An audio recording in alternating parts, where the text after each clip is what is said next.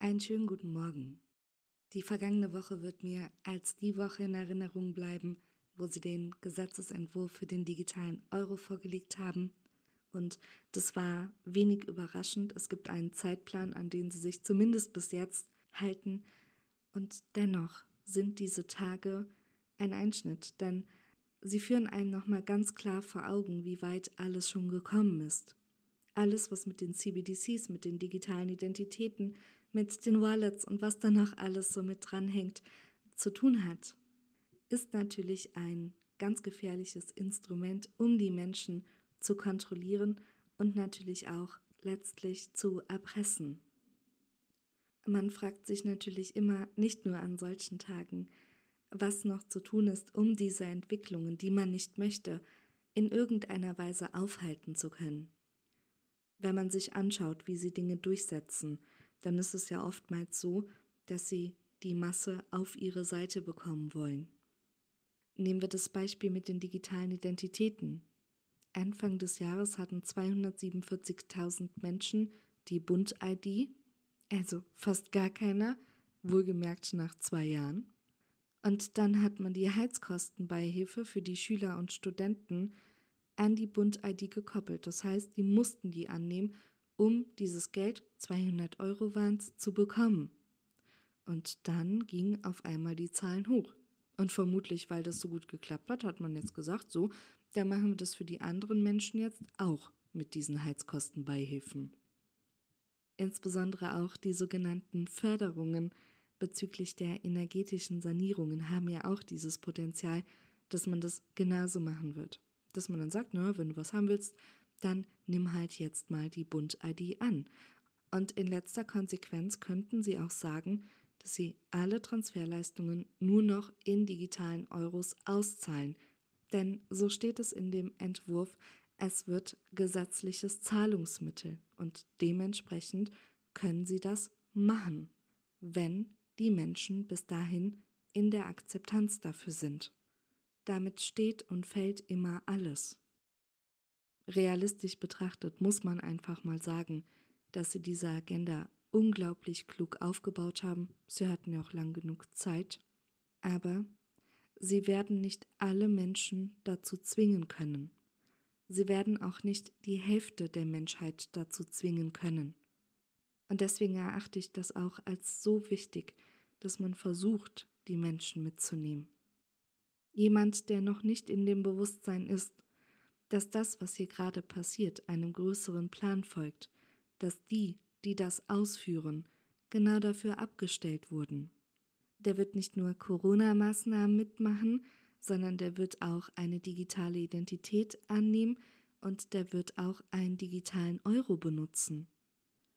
Alles steht und fällt mit der Erkenntnis, dass diese Strukturen, mit denen wir konfrontiert sind, sichtbar wie unsichtbar, uns nichts Gutes wollen, dass sie dafür da sind, uns in Unfreiheit zu halten.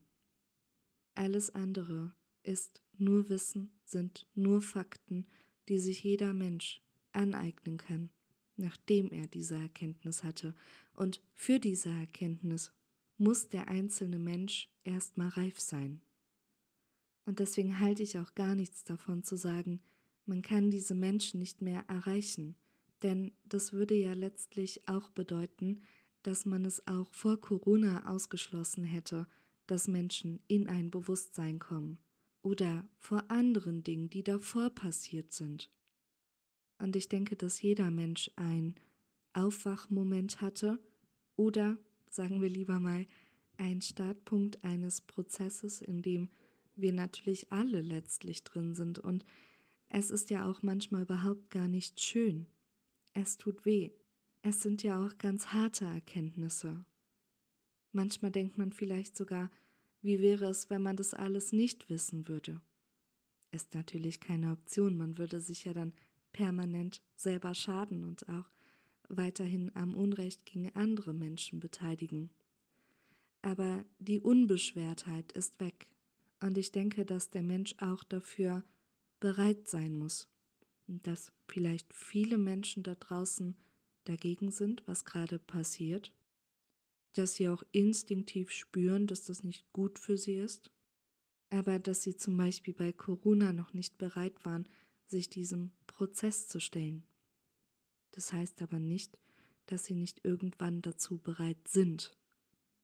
Ich glaube sogar, dass das eine Mehrheit ist, die man erreichen könnte und dass nur die wenigsten Menschen komplett auf Dauer resistent gegen Wahrheit sind.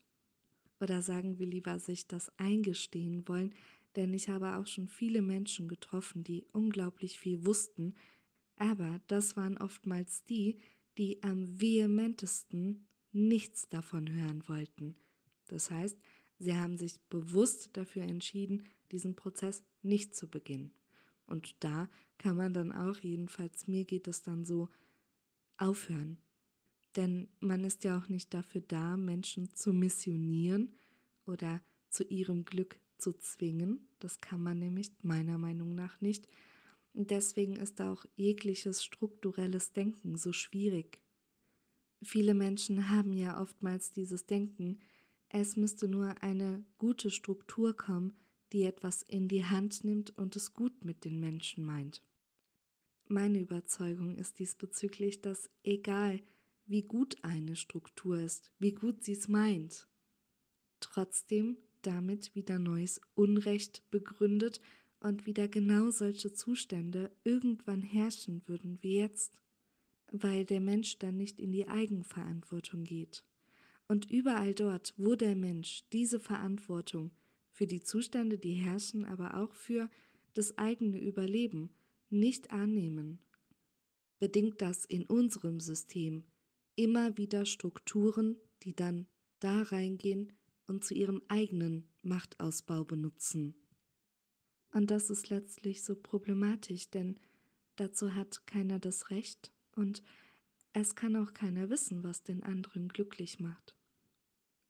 Es gibt genau eine Sache, die Grundlage für das Glück aller ist, und das ist Freiheit. Erst wenn die Menschen frei sind und selber die Verantwortung tragen, können sie letztlich auch glücklich sein. Alle und nicht nur ein paar wenige, die davon profitieren, dass andere unfrei sind.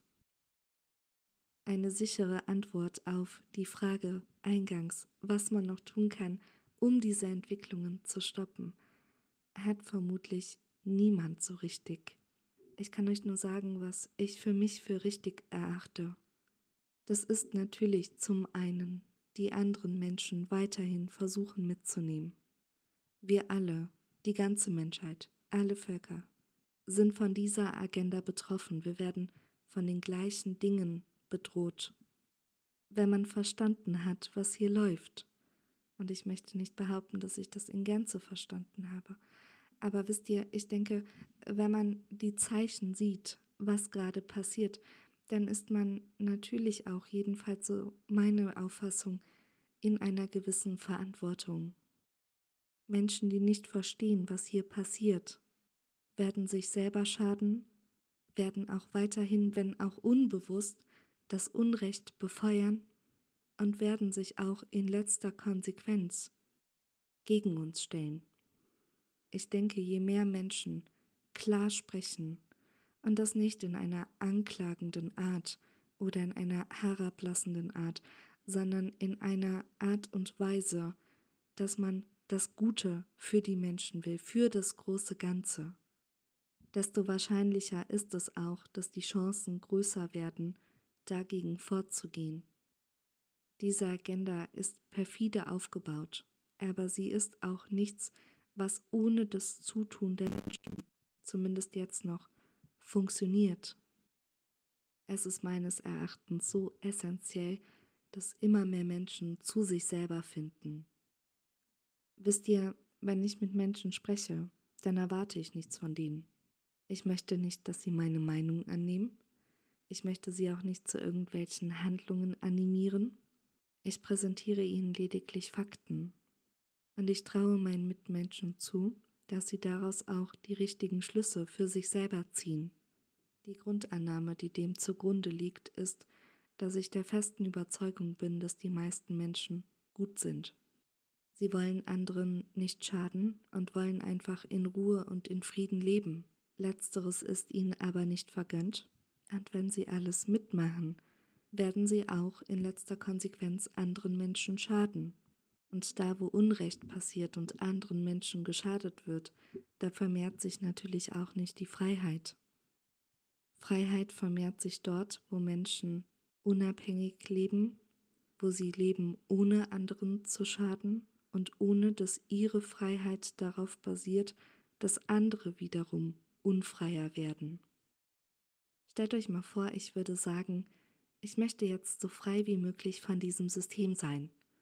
Und ich würde dann zum Beispiel sagen, ich möchte kein Konto mehr haben und ich möchte kein Auto mehr auf mich angemeldet haben und so weiter und so weiter und würde dann aber wiederum zu anderen Menschen sagen, ja, das habe ich jetzt alles nicht mehr und jetzt musst du mir helfen. Gib mir mal immer dein Auto. Wenn ich jetzt mehr Freiheit bekomme, das aber nur darauf basiert, dass andere Menschen in diesem System sind, dann ist doch nichts gewonnen. Dann wurde einfach nur was verschoben. Und letztlich würde man vielleicht sogar dafür sorgen, dass andere unfreier werden, weil sie wüssten, dass man auf sie angewiesen ist. Was ich damit sagen möchte, ist, dass ein Verschieben von Freiheit und Abhängigkeit noch kein Vermehren von Freiheit ist. Für Freiheit würde ich sorgen, wenn ich meine Bedürfnisse und vielleicht auch die Bedürfnisse von Menschen um mich herum, unabhängig von diesem System befriedigen könnte, ohne zu bedingen, dass andere Menschen in Abhängigkeit sind von diesem System. Letztlich wollte ich damit jetzt einen Weg beschreiben, wie der Einzelne etwas für sich selber tun kann, versuchen kann, sich weniger erpressbar zu machen, sich unabhängiger zu machen, dabei natürlich aber nicht das Unglück anderer zu bedingen und aus dieser Verantwortung für sich selber und die Menschen in seiner Umgebung gleichzeitig das große Ganze voranzutreiben. Denn in dem Moment, wo immer mehr Menschen auf eigenen Beinen stehen, werden sie auch irgendwann überflüssig. Sie wollen die Menschen bedürftig machen, denn sie ziehen ihre vermeintliche Legitimation daraus.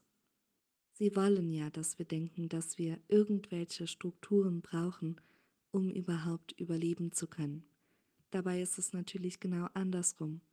Ohne unsere Energie, ohne unsere Kraft könnten sie überhaupt gar nicht überleben. Und das sollte man sich immer wieder klar machen.